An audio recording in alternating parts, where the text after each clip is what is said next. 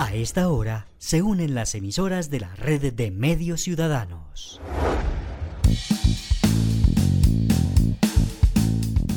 Entérate Eje, la radiorevista informativa con los hechos, actividades y personajes propios de nuestra región.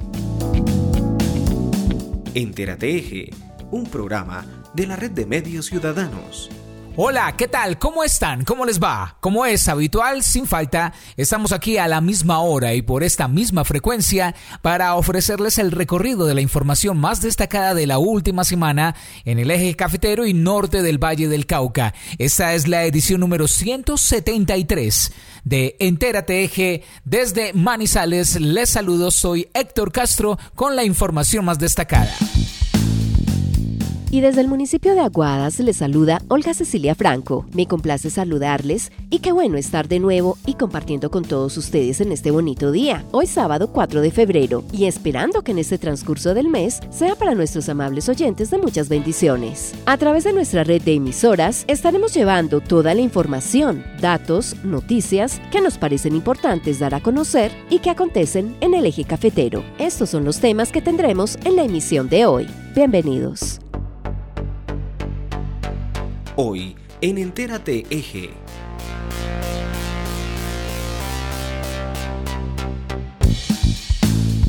Con la ayuda de drones se vigilarán laderas de alto riesgo en Caldas. También con drones inspeccionan explosiones en Arauca Caldas. Este sábado se conmemora el Día Mundial contra el Cáncer. Cuatro hospitales de Caldas lograron salir del riesgo fiscal. Hospital San Jorge de Pereira cuenta desde ahora con un hogar de paso. Es tiempo de donar sangre.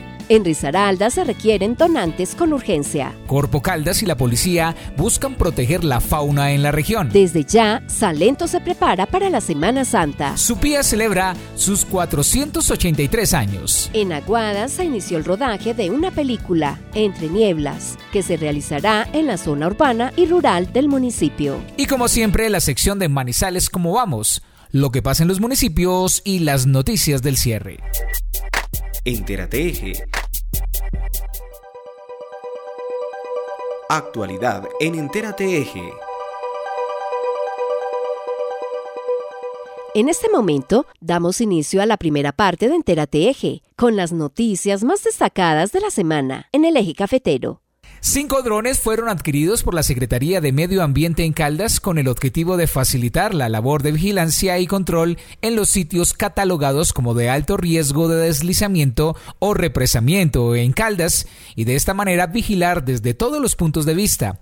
Esta y otras noticias con Juan Alberto Giraldo. Hola, hola, como siempre un saludo muy especial a todos los oyentes de Entérate Eje nuestro hermoso eje cafetero.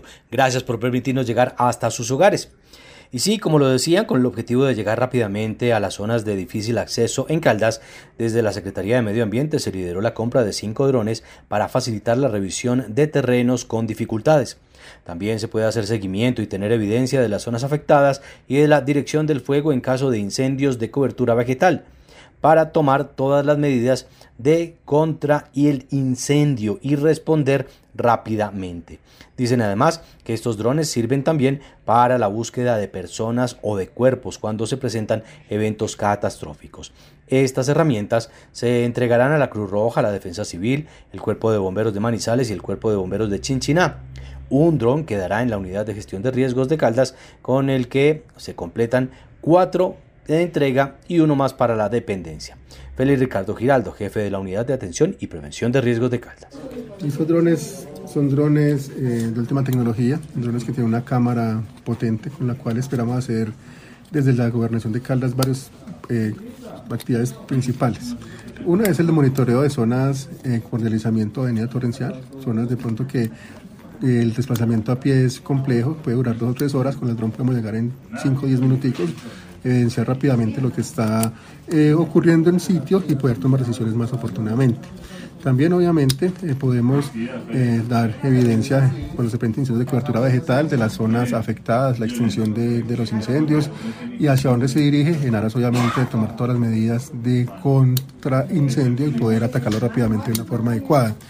Y también en tema de búsqueda de personas o búsqueda de cuerpos eh, referente en eventos eh, catastróficos, pues podemos también utilizarlos para hacer un sobrevuelo rápido de reconocimiento y evidenciar los lugares donde podemos eh, concentrar búsquedas de personas o cuerpos en caso de que el evento sea catastrófico.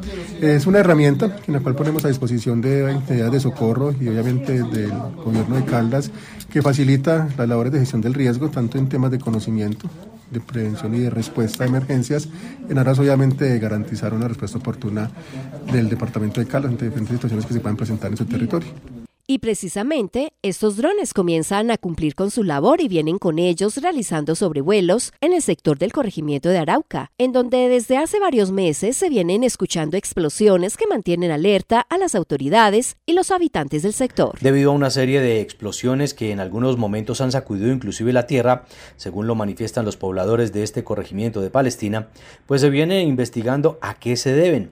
Por ello se realizó un sobrevuelo con estos drones de alta tecnología con el fin de divisar alguna situación o movimiento irregular de personas alrededor de la cabecera municipal. Félix Ricardo Giraldo, jefe de la Unidad de Atención y Prevención de Riesgos en Caldas, nos cuenta sobre este sobrevuelo. El día de hoy estamos en el corregimiento de Arauca, municipio de Palestina, acudiendo un llamado de la comunidad, la cual está muy angustiada por algunas detonaciones que han sentido en los últimos días, las cuales han puesto a vibrar sus áreas residenciales. El día de hoy hicimos un sobrevuelo por todo el cañón del río Cauca, particularmente en las áreas aledañas al corregimiento de Arauca en Palestina, con el fin de eh, evidenciar o identificar cualquier tipo de anomalía que se presente en el terreno. También hemos hecho contacto con el Servicio Geológico Colombiano en aras, obviamente, de traer personal técnico especializado en sismología con, fin, con el fin de analizar las posibles fuentes sismogénicas en caso de que las vibraciones sean relacionadas con movimientos tectónicos o fallas geológicas. También se tiene eh, la solicitud ante el Gobierno Nacional para instalar un sismógrafo en el corregimiento de Arauco en aras obviamente monitorear preventivamente ese tipo de ondas sísmicas. Estamos trabajando mancomunadamente con la Alcaldía Municipal y el Departamento de Caldas en aras de hacer recorridos también con entidades de seguridad por todo el sector con el fin de identificar si de pronto estas detonaciones son relacionadas con explosiones eh, relacionadas ellas con minería ilegal que también se puede presentar en la zona.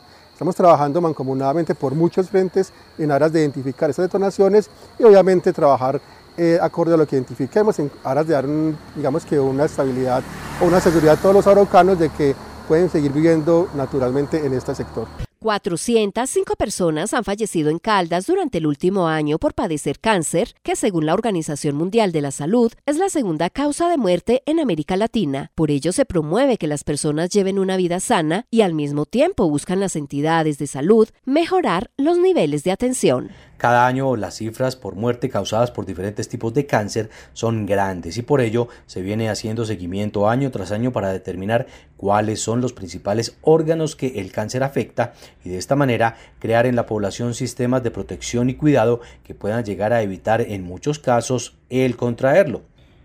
Las estadísticas del 2011 muestran muchas tendencias, ya que se presentaron más de 500 casos y en el 2022 pues viene disminuyendo en comparación con el año anterior, son más de, de 400 casos. Diana Carolina Arias Quintana, enfermera contratista de la Dimensión de Vida Saludable de la Dirección Territorial de Salud de Caldas.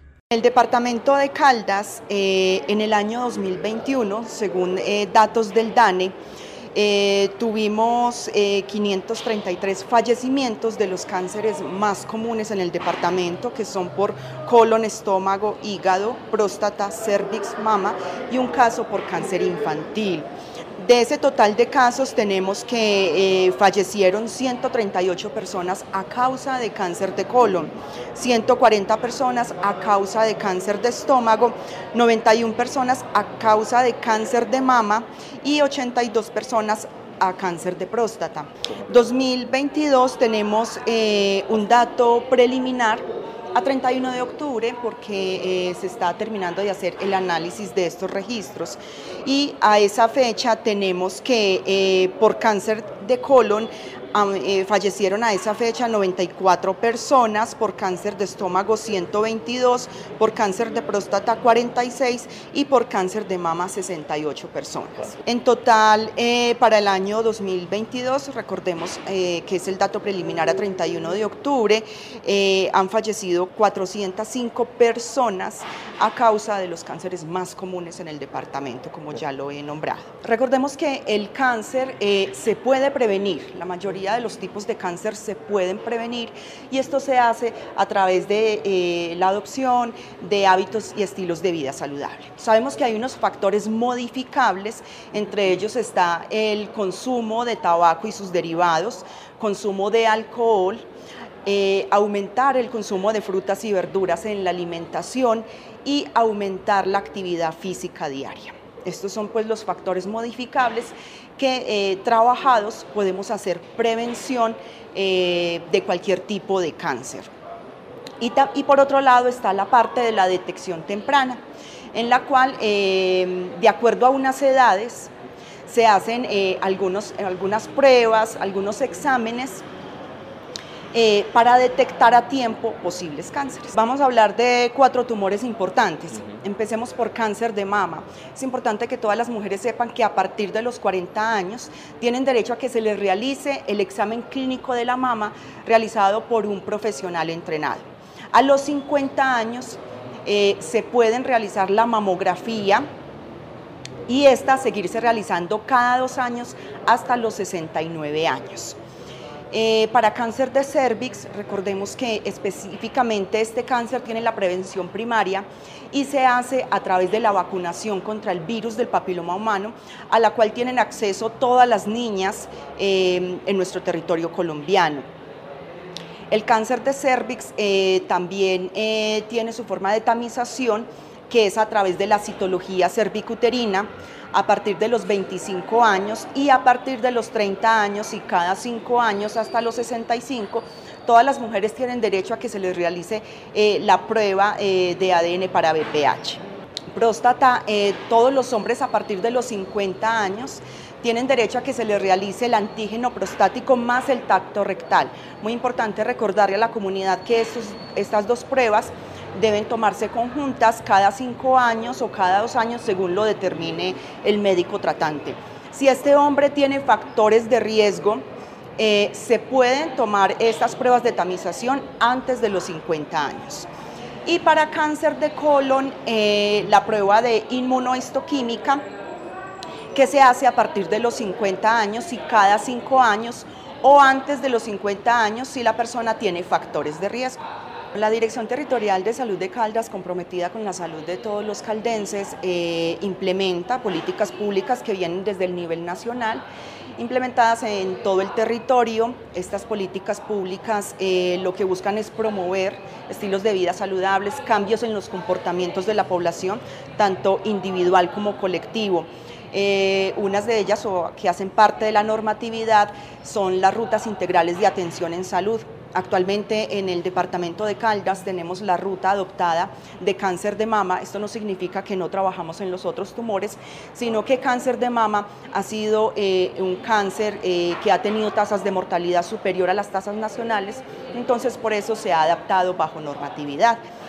con esta buscamos que todos los actores que participan en el sistema de salud eh, pues nos comprometamos y trabajemos articuladamente para mejorar eh, estas tasas de mortalidad y morbilidad en el departamento de Caldas. Estamos en Entérate Eje, esta es la red de medios ciudadanos. La Dirección Territorial de Salud de Caldas destacó el trabajo conjunto que se realizó con cuatro hospitales del departamento que habían sido declarados en riesgo financiero las S debieron presentar un plan de saneamiento para alcanzar el equilibrio financiero que les permita garantizar su sostenibilidad. Con ellos adquirieron un compromiso para buscar que todo se logre en el menor tiempo posible. Con la resolución 1142 de 2019, el Ministerio de Salud los categorizó en riesgo alto y medio, por lo que debieron presentar un plan de saneamiento en el que se comprometieron con su junta directiva a cumplir unas metas para alcanzar el equilibrio financiero. De 24 departamentos, solo 9 alcanzaron el puntaje excelente de 10 puntos de calificación. Los hospitales que lograron salir del riesgo financiero son San José de Samaná, San José de Risaralda, San Bernardo de Filadelfia y San José de Marulanda. Herman Iván Camargo Cardona, contratista del Grupo de Gestión Financiera de la Dirección Territorial de Salud de Caldas. El Ministerio de Hacienda hace una evaluación anual eh, de las entidades que están presentando programas de saneamiento fiscal y financiero para que alcancen su objetivo que presentaron ante ellos y alcanzar su equilibrio financiero. Dentro de eso es gratificante para la Dirección Territorial de Salud de Caldas que se haya logrado que las cuatro S del departamento hayan obtenido un puntaje 10 con un déficit presupuestal con recaudo positivo, con superávit. Eh, gracias al seguimiento que se le hace de parte de la Dirección Territorial de Salud de Caldas, son los buenos resultados que se obtuvieron en esta evaluación.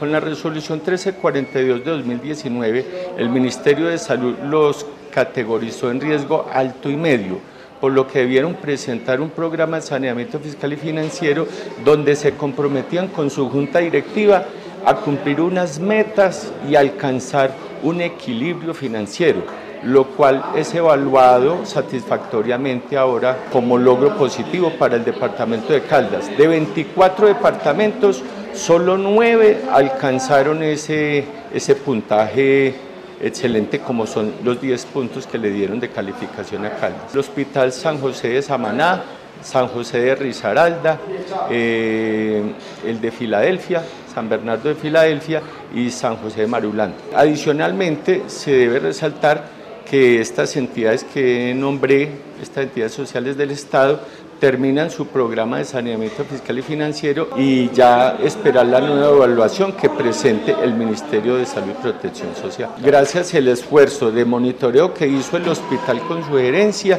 y el seguimiento que le hizo la Dirección Territorial con su grupo de gestión financiera y con el eh, buen apoyo del Ministerio de Hacienda y Crédito Público. El gerente del centro hospitalario calificó como un aporte muy importante y significativo para los familiares o acompañantes de pacientes recluidos en el principal centro asistencial de la región. La apertura de un hogar de paso que les brindará alojamiento y atención temporal a quienes así lo requieran para poder estar cerca de sus familiares y amigos hospitalizados. Estas instalaciones, que están ubicadas a solo una cuadra de la sede del San Jorge, fueron inauguradas y entregadas al servicio de la comunidad. El gerente del Hospital San Jorge y la Fundación San Camilo de Lelis, patrono de los hospitales, hablaron sobre esta importante ayuda para las personas que llegan desde el campo y no tienen dónde hospedarse. En este lugar, que tiene una capacidad de alojamiento para 15 personas y de alimentación para 50, los beneficiarios podrán descansar, dormir, comer y asearse por el tiempo que sus parientes o allegados son atendidos en el Hospital San Jorge. Javier Alejandro Gaviria Murillo, gerente del Hospital Universitario San Jorge de Pereira.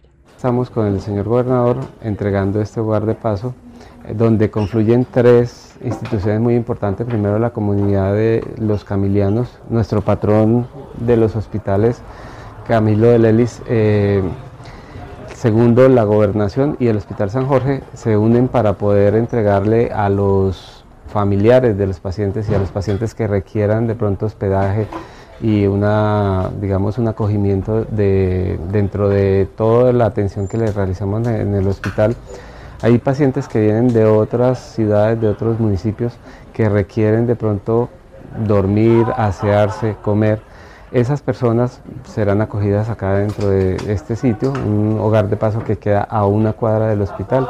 La idea es que lo usen de manera adecuada y que eh, tengamos de pronto la, posibilidad de darle esa, mano a estas personas que lo requieren un agradecimiento total, total a la comunidad religiosa de los camilianos, al señor gobernador y a todas las personas que integran este grupo tan bonito que va a, empezar a dar estos servicios a nuestra comunidad de usuarios. También les contamos que el Banco de Sangre del Hospital Universitario San Jorge de Pereira requiere con urgencia donantes de sangre de diferentes tipos para poder salvar vidas. El centro asistencial hace un llamado a la solidaridad de los risaraldenses a donar sangre, debido a que en este momento se requieren con urgencia donantes de diversos grupos sanguíneos. El llamado es a todas las personas de buen corazón que reúnan las condiciones mínimas para poder postularse como donantes de sangre, ya que en este momento se requieren donantes de sangre O positivo, O negativo y A positivo para varios pacientes. De tal manera que si no pueden venir a la institución a contribuir con la causa, se pueda difundir la información con los más allegados o compartirla por las redes sociales para incentivar a más personas que apoyen a quienes más lo necesitan. Yolanda Celis, directora del Banco de Sangre de la S Hospital Universitario San Jorge. En estos momentos necesitamos de la solidaridad eh, que se requiere con urgencia de donantes de sangre tipo O positivo, A positivo y O negativo. Si se, si se encuentra en buen estado de salud y cumple con los requisitos para donar sangre, esperamos de tu solidaridad. E igualmente, si no lo puedes realizar la donación de sangre, ayúdanos a compartir la información con tus amigos y familiares en tus redes sociales para proponer y apoyar a, no, a mejorar la calidad de vida de nuestros pacientes.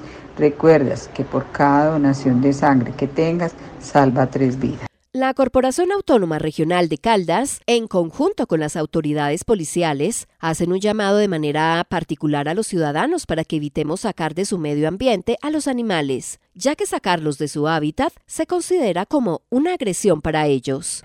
El primer llamado es para las personas que les gusta tener los denominados loros o loras en sus casas, ya que la prioridad es que estos permanezcan en libertad y de esta manera sigan siendo parte de la naturaleza libre y tranquila a donde pertenece. Oiga, deje la lora. La tenencia, comercialización y transporte de fauna silvestre de sus partes es un delito ambiental. Denúncialo en la línea verde de Corpo Caldas 018 8813 o en la línea de la Policía Nacional 123 y deje la lora en su hábitat. Una campaña de Corpo Caldas y la Policía Nacional. Pero también son parte de esta campaña las arigüeyas, los perezosos, las serpientes y hasta los gallinazos, especies animales que según las autoridades son constantemente llevadas al cautiverio y decomisadas en muchas oportunidades por las autoridades ambientales, ya que con esto pues eh, buscan por supuesto proteger a estos animales y que no sean llevados a las casas como mascotas. Aquí la invitación desde Corpo Caldas. Las arigüeyas, los perezosos, las serpientes y los gallinazos también son de este parche. Denuncia el maltrato, la tenencia y el tráfico ilegal de fauna silvestre a la línea verde de Corpo Caldas 018 968813 o a la línea de la Policía Nacional 123. Ayúdanos a protegerlos, porque ellos también son de este parche. Una campaña de Corpo Caldas y la Policía Nacional. Las autoridades del Quindío, en conjunto con la administración del municipio de Salento, se preparan para dar soluciones tendientes a recibir de manera adecuada y amplia a todos los visitantes que durante esta primera semana de abril se espera que lleguen a visitar el municipio padre del departamento. En la ocasión, la cartera departamental reveló que el municipio padre del Quindío contará con dos puntos de información turística ubicados en la plaza principal y en el ecoparque Mirador, local 1, mejorando la calidad de la información que se entrega a los turistas nacionales e internacionales. Con estos ejercicios de planificación de la actividad, la Administración Departamental busca garantizar un correcto ejercicio de la actividad turística como generador de desarrollo económico y proveer de las mejores experiencias en materia de guianza y movilidad a quienes visiten el destino. Magda Inés Montoya Naranjo, secretaria de Turismo, Industria y Comercio del Quindío. Estuvimos acompañando al municipio de Salento en el primer Consejo Municipal de Turismo del año. Se desarrollaron temas importantes y con mucho que ver con la evaluación del comportamiento del fin de año, pero asimismo cuáles son las perspectivas y todas las medidas que se van a tomar para el primer puente, los primeros puentes del año y la temporada de Semana Santa. Esto también coayuda a la reunión que tuvimos en días anteriores que fue citada por la Secretaría de Turismo, Industria y Comercio con el fin de activar la mesa de media y alta montaña y asimismo poder tomar todas las medidas desde el municipio que permitan el desarrollo de un turismo sostenible, de un turismo tranquilo en el municipio de Salento y siempre mejorando las condiciones de ingreso y la capacidad de cargue del municipio. Se tomaron decisiones bastante importantes en temas de placa huellas, se reveló que el municipio Padre del Quindío contará con dos puntos de información turística, los cuales estarán ubicados uno en la plaza principal y el otro en la etapa en, en el ecoparque del Mirador. Esto mejorará la calidad de la información. La verdad es que eh, estamos apuntándole a tener un buen manejo de información turística en todo el municipio con el fin de que la gente reciba una información pertinente. Para esto también se está contando con la página web de la Secretaría de Turismo, Industria y Comercio que permite a todos los turistas conocer de todas las actividades y de todos los servicios que se prestan al interior de los 12 municipios del departamento. Esto, todas, todas estas acciones día a día nos consolidan como un destino turístico líder en el manejo de la información y la movilidad para que todos los visitantes puedan disfrutar de las diferentes eh, ofertas que ofrece este corazón de Colombia. Supía viene celebrando durante esta semana su cumpleaños 483 de fundación, en los que realizan diferentes actividades tendientes a destacar a personajes del municipio, pero también agregar actividades de entrenamiento para todos. El alcalde de este municipio caldense del occidente del departamento invita a todos los colombianos a celebrar durante este fin de semana y a participar de las diversas actividades que se realizan para conmemorar un nuevo año de vida administrativa y que desde la semana viene ya adelantando, pero realizan la invitación para que todos participen de su cultura, entretenimiento, diversión, gastronomía y recreación para todos. Marco Antonio Londoño, alcalde de Supía, nos cuenta lo que hicieron esta semana y nos invita para disfrutar de estas festividades durante este primer fin de semana de febrero. Tuvimos entonces la celebración de nuestro cumpleaños 483. Eh, en horas de la mañana hicimos un desfile muy concurrido, muy bonito, muy colorido, donde recogimos parte de toda esa historia, tradición campesina que, tenemos en nuestro municipio. Las diferentes instituciones educativas hicieron eh, alusión a determinados sectores productivos que tenemos en, en Supía. Luego estuvimos en otro colegio eh, ya más o menos a las 3 de la tarde haciendo el lanzamiento del concurso de cuento que va a ser en homenaje a nuestros campesinos a propósito de estos 483 años de tradición. Y luego hicimos el lanzamiento de la marca Ciudad. En la tarde ya finalizando hicimos una tarde recreativa con el, con el, el grupo de acción preventiva y social del Ejército Nacional. Y a partir de las 7 de la noche eh, realizamos un evento eh, con actos protocolarios, hicimos un reconocimiento a 10 campesinos de nuestro municipio que se han destacado por diferentes temas productivos de liderazgo en sus comunidades, para eh, cerrar esa parte con el reconocimiento del supieño del año. Fueron varios los postulados por la misma comunidad para al final elegir al cuerpo voluntario de bomberos y a la defensa civil como los ganadores, teniendo en cuenta que para nosotros el año 2022 pues, fue un año muy trágico, eh, por las fuertes eh, consecuencias que nos dejaron las lluvias y la ola invernal. Eh, recordemos que el 3 de septiembre pues tuvimos unas inundaciones de gran magnitud que generaron alrededor de 1.200 afectados. Ellos obviamente se desarrollaron todo un trabajo eh, de atención humanitaria y este reconocimiento pues fue dado también luego por el mismo pueblo supideño a estos grupos de, de socorro. Esperamos este fin de semana en nuestro municipio, como hemos intentado promover a Supía como un municipio que realiza grandes eventos, un municipio bonito. Y bueno, por acá esperamos a todos los oyentes. Entérate Eje. En este momento, y como cada ocho días, damos paso al equipo de Manizales, ¿Cómo vamos? Y su sección en Entérate Eje. Diez años aportando al análisis de la calidad de vida en el territorio. ¿Sabías que en Manizales solo 3 de cada 10 personas consideran que sus hijos serán más ricos que ellos? ¿Cómo pensar algunos factores que pueden determinar mayores ingresos para las siguientes generaciones? Tú, habitante del territorio desde donde nos escuches, cuéntanos si crees que tus hijos van a ser más ricos o tendrán mejores ingresos que tú. Si hacemos un análisis por ciudades, podemos ver que Pereira, área metropolitana, con el 60%, Barranquilla, área metropolitana, con el 57% y Santa Marta, con el 54%, son las más optimistas. Y que por el contrario, vemos que Quibdó, con el 11%, Neiva, con el 5% y Cartagena, con el 2%, son las menos optimistas. Ahora, por ejemplo, Manizales se encuentra en la posición 18, o sea que somos la quinta ciudad con menor optimismo frente a esta situación. ¿Cómo pensar el futuro de nuestros hijos a la luz de estos datos? Síguenos en nuestras redes sociales como Manizales Como Vamos y visítanos en www.manizalescomovamos.org. Agradecemos al equipo de Manizales Cómo Vamos. Ya regresamos con más información a Entérate. El eje cafetero se conecta todos los sábados a la una de la tarde con Entérate Eje, a través de las emisoras de la red de medios ciudadanos. Aguadeños en danza y música fueron ganados. En el departamento del Quindío, el gobernador hizo un llamado. Con la financiación de recursos propios. Escuche Entérate Eje, la radiorevista con información que destaca el desarrollo, la cultura y cuenta las historias que hacen parte de nuestra región cafetera. Caficultor, de el municipio de Risaralda, del departamento de Caldas. Nosotros eh, hacemos esta articulación con la alcaldía y con la gobernación. Somos vida, somos arte. Entérate Eje, todos los sábados a la una de la tarde por la red de medios ciudadanos.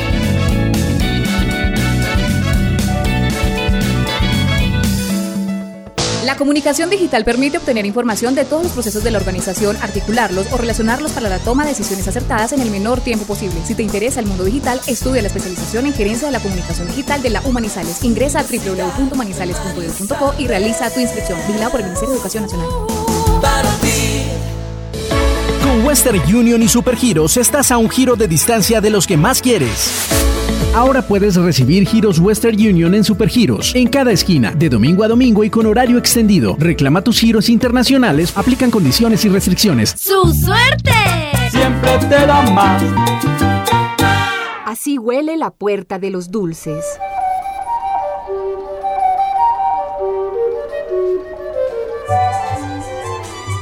Así huele la plaza de mercado.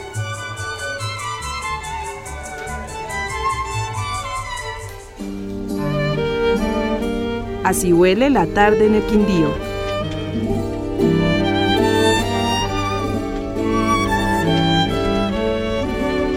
Así huele el puerto en la mañana.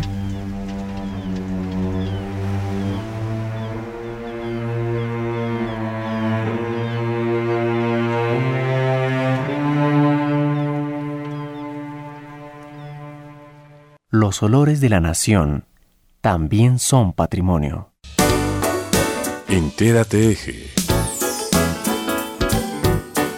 Y volvemos con la segunda parte de Entérate Eje. También la información que nos llegan desde los municipios del eje cafetero. En Entérate Eje, hechos y personajes de los municipios. Esta semana se realizó en Marquetalia un puesto de mando unificado para analizar las obras a realizarse en las vías del oriente del departamento. Luego de hacer una revisión en las afectaciones por las lluvias en los últimos 14 meses en Marquetalia, se concluyó que los objetivos estarán enfocados en acelerar las obras en las vías de esta zona del departamento. Dicho objetivo fue conversado durante este puesto de mando unificado que lideró el jefe de la Unidad de Gestión de Riesgo de Caldas, Félix Ricardo Giraldo junto al gobernador Luis Carlos Velázquez y el secretario de Infraestructura de Caldas, César Alberto Gómez. En cuanto al problema vial que se presenta entre la vía Manzanares Marquetalia, sector Cajones, vereda a la quiebra, el secretario de Infraestructura de Caldas, César Alberto Gómez Bueno, especificó que se viene monitoreando de manera constante la ladera inferior por parte de funcionarios de su despacho y de Promueve Más. César Alberto Gómez Bueno, secretario de Infraestructura del Departamento de Caldas. A través de la Gobernación de Caldas, la Secretaría de Infraestructura, seguimos monitorando este sitio crítico. Hoy venimos eh, a hacer un PMO en, el sector del municipio de Marquetalia, a contarle a la comunidad, a contarle a los actores del municipio qué estamos haciendo, cómo vamos haciendo la mitigación de esto. Inicialmente pues vamos a hacer un estudio preliminar basado en la auscultación del terreno, hacer unas obras preliminares laterales para que podamos mitigar esas aguas que están bajando de la alta ladera, que es la que nos está generando una problemática muy incidente en el sector. Eh, adicionalmente vamos a esperar que se estabilice, que, se, que baje más este sector para hacerle un diagnóstico con los diferentes profesionales de la Secretaría y así comenzar la fase 2 de los estudios preliminares. Eh, tenemos la restricción todavía a vehículos livianos, eh, se sigue hasta que no tengamos una certeza y darle la tranquilidad y la seguridad a los diferentes transeúntes de este sector.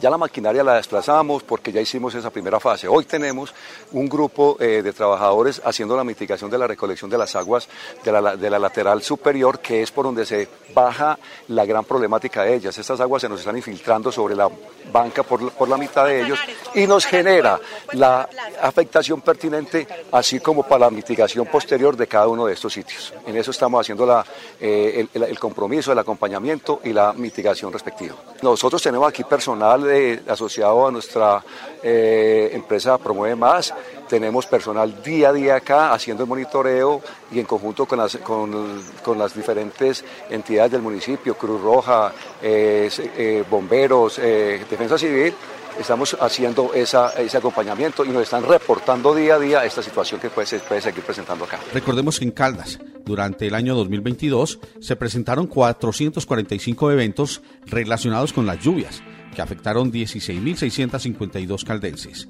925 en Marquetalia, a quienes ya se les han entregado ayudas humanitarias, lo que hace resaltar el trabajo de mitigación que se ha hecho desde la Unidad de Gestión de Riesgo en este municipio del Oriente Caldense. Más noticias sobre movilidad. Se firmaron compromisos que beneficiarán a los usuarios de la vía Aguadas, La Pintada y el Puente de Bocas. Enterateje. Trabajar mancomunadamente en beneficio de la vía Arma La Pintada y el Puente de Bocas fue el compromiso adquirido entre la Alcaldía de Aguadas, la Administración Municipal y el Honorable Consejo Municipal en reunión realizada en días pasados con las canteras que extraen material del río para las obras de infraestructura que se vienen ejecutando en las arterias viales de la nación como Pacífico 3. La red de medios ciudadanos estuvo presente en tan destacada reunión y captó las impresiones de la presidenta del Consejo, Victoria Andrea Salazar. Conozcamos sus apreciaciones al respecto.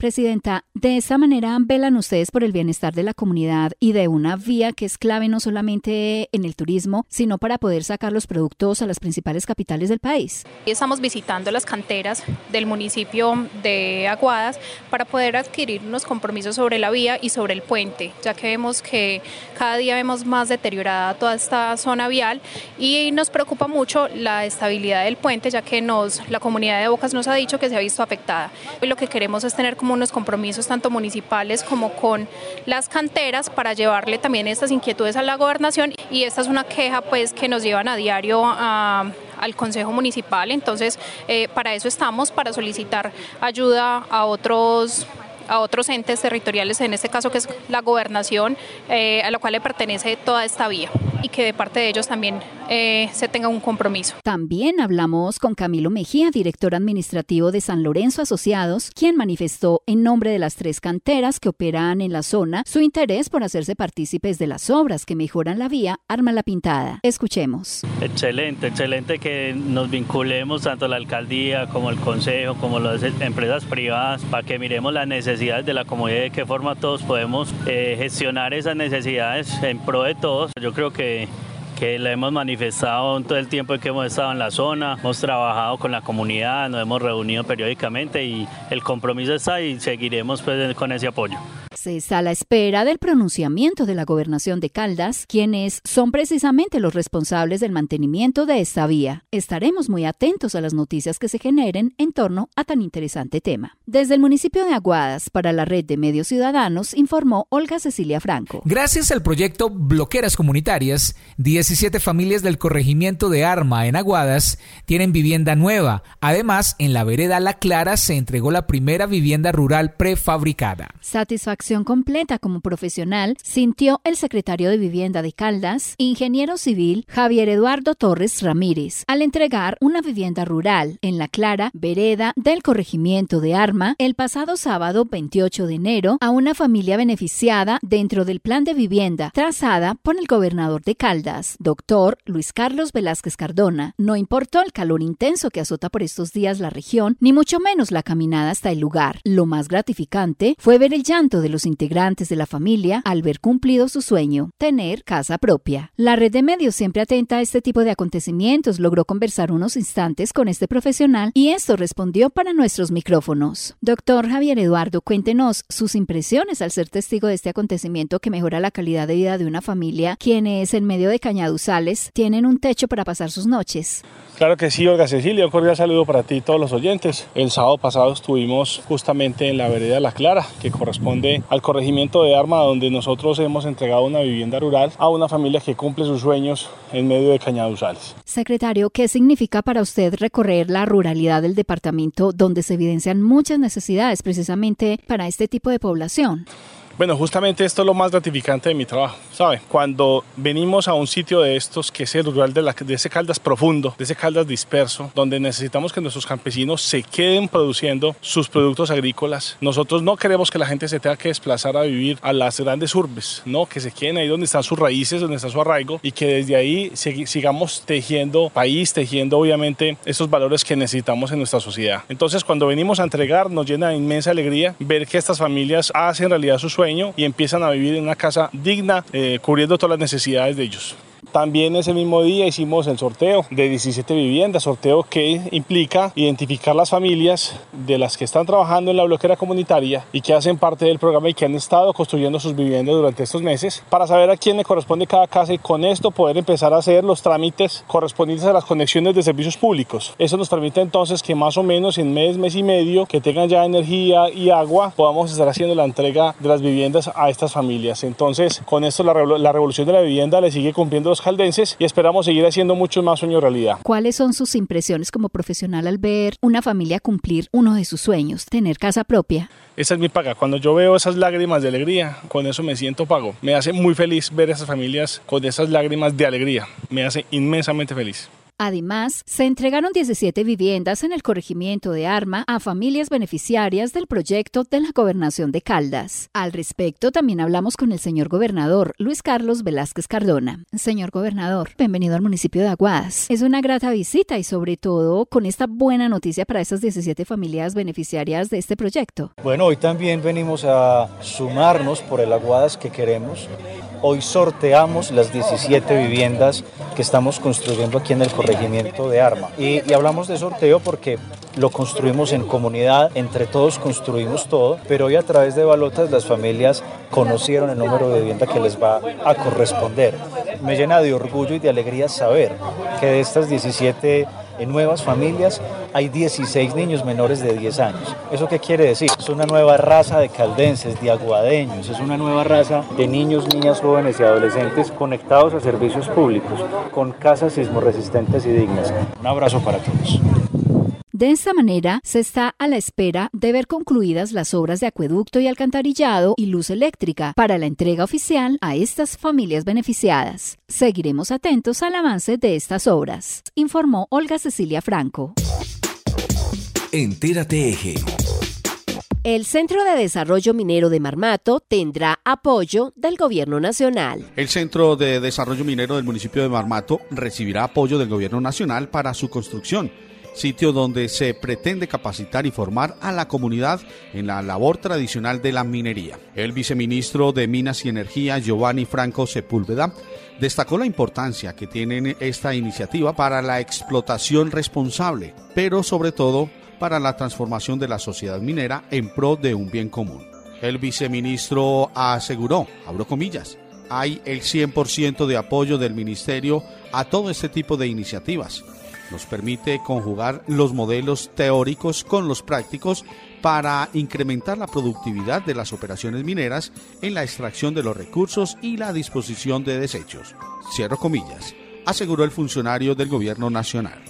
Desde la gobernación de Caldas se presentó este proyecto que tiene como propósito desarrollar y fortalecer la actividad minera a partir de programas de formación gratuita que potencialicen las capacidades de mineros, mujeres y jóvenes que contribuyan al desarrollo social, económico y tecnológico del departamento. La inversión en este centro de desarrollo minero asciende a unos 13.128 millones de pesos, de los cuales 8.131 son por el Sistema General de Regalías y los demás recursos los aportará la Alcaldía de Marmato, el SENA y la Gobernación de Caldas. Desde el municipio de Quinchía, la policía entregó recomendaciones para no caer en estafas. El intendente Wilmar Contento, del Gaula de la Policía Risaralda, nos entrega importantes recomendaciones acerca de algunas llamadas en las cuales a través de engaños o solicitando algún servicio, la comunidad viene siendo estafada. Eh, de las modalidades que se han venido frecuentando aquí en el municipio, hemos recibido varias llamadas donde hay personas que utilizan un servicio, eh, sea a domicilio, y personas inescrupulosas, eh, sea por redes sociales, sea por medio aquí mismo de la de la emisora donde dice que solicita determinado servicio para algún sitio lejano, una vereda. Esa persona pues en busca de, obtener ya su, su trabajito va a esa vereda y allá donde los contactan diciendo que son integrantes de un grupo organizado al margen de la ley, llámese por ejemplo Clan del Golfo o Autodefensas, donde les dicen que en este momento se encuentran secuestrados porque ellos le dicen, ustedes están secuestrados por, el, por esta organización, no se mueva de ahí, eh, cuelgue el teléfono o póngalo en modo avión y deme un teléfono de algún contacto, sea de algún familiar o sea de los jefes, si es por ejemplo en el caso de los domicilios, se contactan a esa persona y empiezan a exigirle dinero por la supuesta liberación o si no pues va a ser víctima de, de pues en contra de su vida, de su, de su integridad. Entonces el motivo de la visita del grupo Gaula es que las personas hagan caso omiso cuando hagan esas llamadas. Está bien que de pronto sí es el trabajo que, que deben entregar a domicilio, pero primero cerciores. Cerciórese cuando, cuando digan que es que es en una vereda, que es así lejos, y si bien que es como sospechoso, pues más bien primero cerciórese, comuníquese con nuestra línea de atención 165, comuníquese aquí eh, con, con el teléfono de la estación de policía Quinchía y pidan pues la respectiva asesoría para que ya estén más tranquilos. Si ve que la cosa es como muy complicada, pues si es preciso, que soliciten el respectivo acompañamiento de las autoridades. Ya se inició el rodaje de una película que pretende dar a conocer al público en general las riquezas patrimoniales, arquitectónicas y culturales del municipio de Aguadas. Hablamos con Fernando Merchán, artífice de este proyecto audiovisual. Eh, es un placer de verdad para mí contarles a los oyentes que logramos sacar adelante este proyecto bellísimo de hacer la primera película rodada 100% en Aguadas. Y no solo en la cabecera municipal, sino en las veredas. Esto de verdad ha sido algo fantástico. Sea la oportunidad además para agradecerle a la administración municipal, a todas las personas, a la Federación de Cafeteros, a todas las personas y entidades que se han vinculado a este bello municipio. ¿Qué queremos con esto? Queremos proyectar Aguadas, su gente, sus tradiciones, sus costumbres, el pasillo, el pionono, sus productos, todo el café, para que internacionalmente podamos visibilizarnos y poder eh, traer gente, traer turistas, traer desarrollo, traer inversión extranjera. Le preguntamos a Fernando por qué se escogió este municipio para el rodaje de esta película. Esta es una iniciativa de Adelante Colombia. Adelante Colombia es una fundación, digámoslo así, una ONG sin ánimo de lucro que lleva 20 años trabajando por las personas más vulnerables del país. Fue fundada por mí en el año 2001 cuando estaba en la universidad en segundo semestre de Derecho y nos dedicamos a ayudar a, digamos que hacer el bien sin mirar a quién.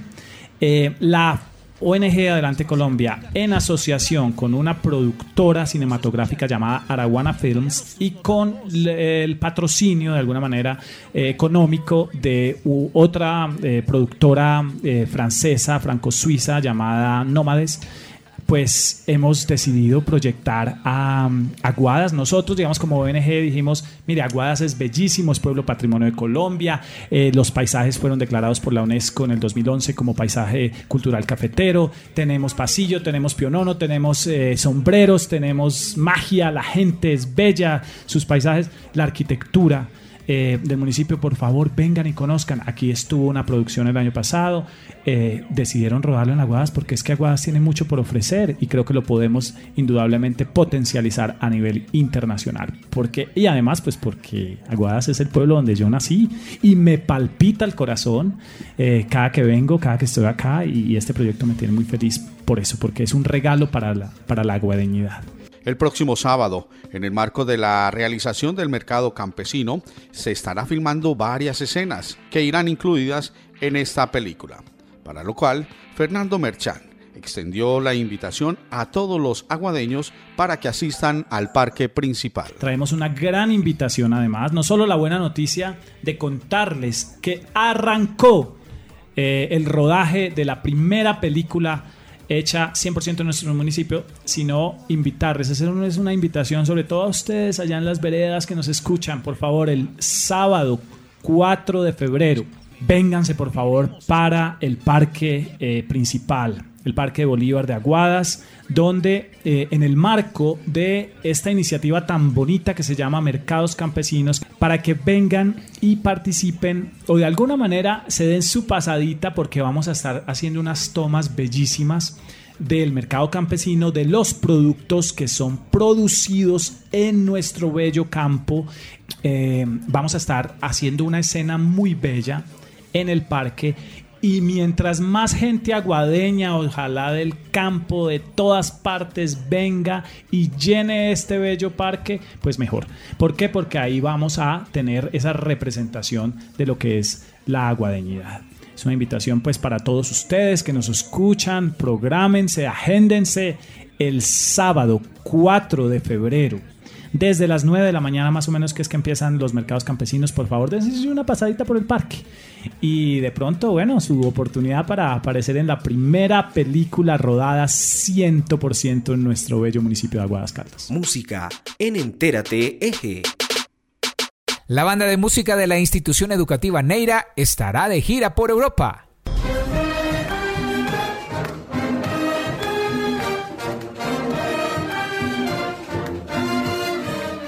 La banda de la institución educativa Neira volverá a Francia en un intercambio cultural. Una vez más, los franceses escucharán la música de la tierra del corcho. Sobre estos procesos de intercambios culturales que se han venido realizando por varios años, nos habla Olver Mauricio, director de la banda de música de la institución educativa Neira. Básicamente esto es un eh, proyecto que viene hace 19 años con nosotros, del 2003 nuestros intercambios continuos con, con, el país de Francia y con dos regiones como son la Musel y la Chadán Marítima. En este caso, retornamos a la, a la eh, donde vamos a trabajar tres semanas en intercambios culturales con, con eh, un colegio, dos colegios, una universidad, la Universidad Pedagogía Musical de MES, y vamos a hacer una banda binacional, orquesta de vientos binacional con el conservatorio, los músicos del conservatorio de la ciudad de Sarburgo, donde al final el trabajo final se mostrará ante, digamos, los embajadores culturales, los embajadores eh, de cada país eh, y los agregados culturales eh, en la Embajada de Francia y también en la Embajada de Colombia. Básicamente la idea es retribuir este viaje atendiendo una banda, esa misma banda sinfónica aquí en Neira, como ya estamos acostumbrados a tener franceses, en el mes de octubre veremos qué organizamos allí en las reuniones de trabajo que vamos a tener para tal fin. Y pues tratar de continuar estos gemelajes que Neira ha sonado a, través de, del mundo. Eh, eh, eh, como proyecto central de, este, de sonar en el mundo en la banda de la institución educativa Neira. Por su parte, Caterine Valencia Grisales, secretaria de Educación del municipio de Neira, nos entrega los detalles de este acto simbólico en el cual se entregan las banderas de Neira, Caldas y Colombia a estos embajadores musicales. Es para nosotros un honor como administración municipal y como secretaria de la Mujer, Educación y Desarrollo Social entregar la bandera del municipio de Neira a 15 músicos que salen al país de Francia a hacer un intercambio de conocimientos. Sin duda, para ustedes no es eh, ajeno el triunfo y el éxito que ha tenido esta esta banda en cabeza de nuestro director Oliver Mauricio. Entonces ese era el momento perfecto para hoy felicitarlos, para despedirlos, asegurarles que tengan un buen viaje, un éxito y que representen muy bien nuestro país, nuestro departamento y nuestro municipio Neira, porque sin duda Neira es y será la tierra que nos une.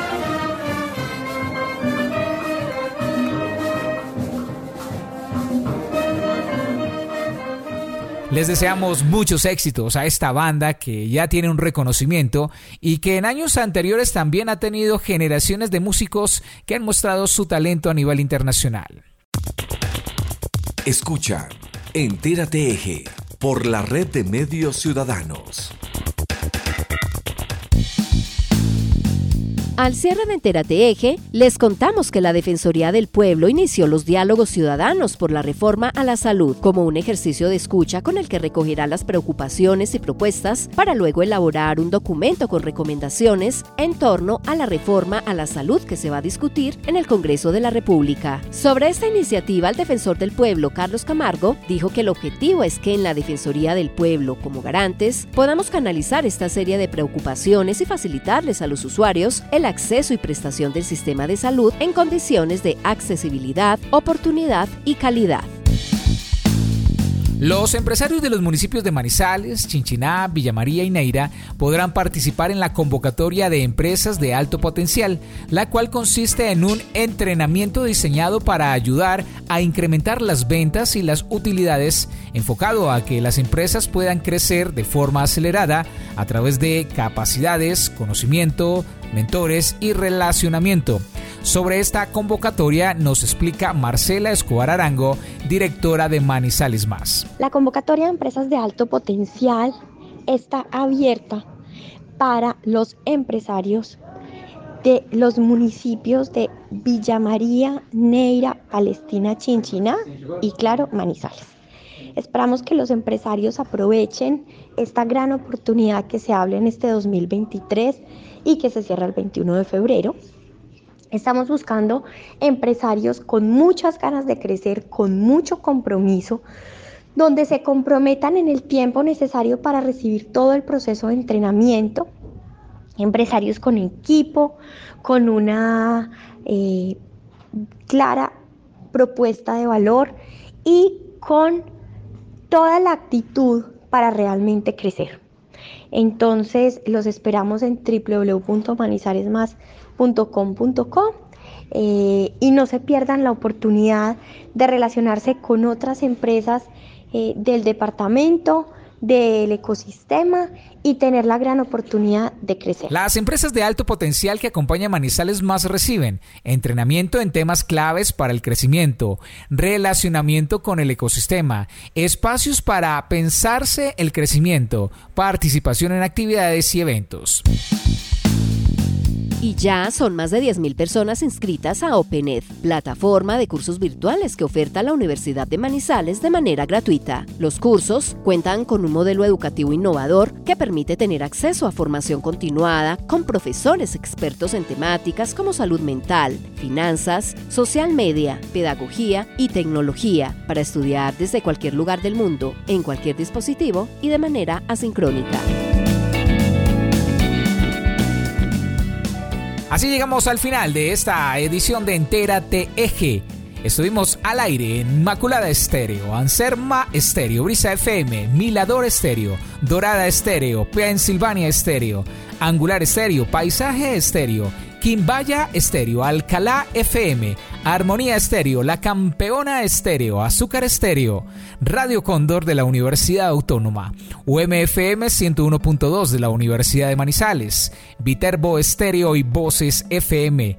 También nos pueden escuchar en cualquier momento en la plataforma de Spotify, Anchor, Google Podcast, Apple Music, Radio Republic, brisafm.net e inmaculadafm.com.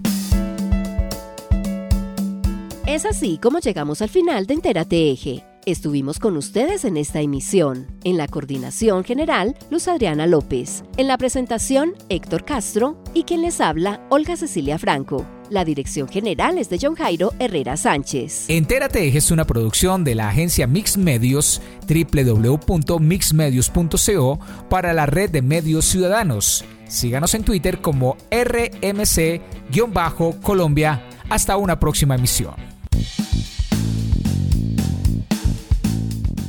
Entérate Eje, la radiorevista informativa con los hechos, actividades y personajes propios de nuestra región. Entérate Eje, un programa de la red de medios ciudadanos.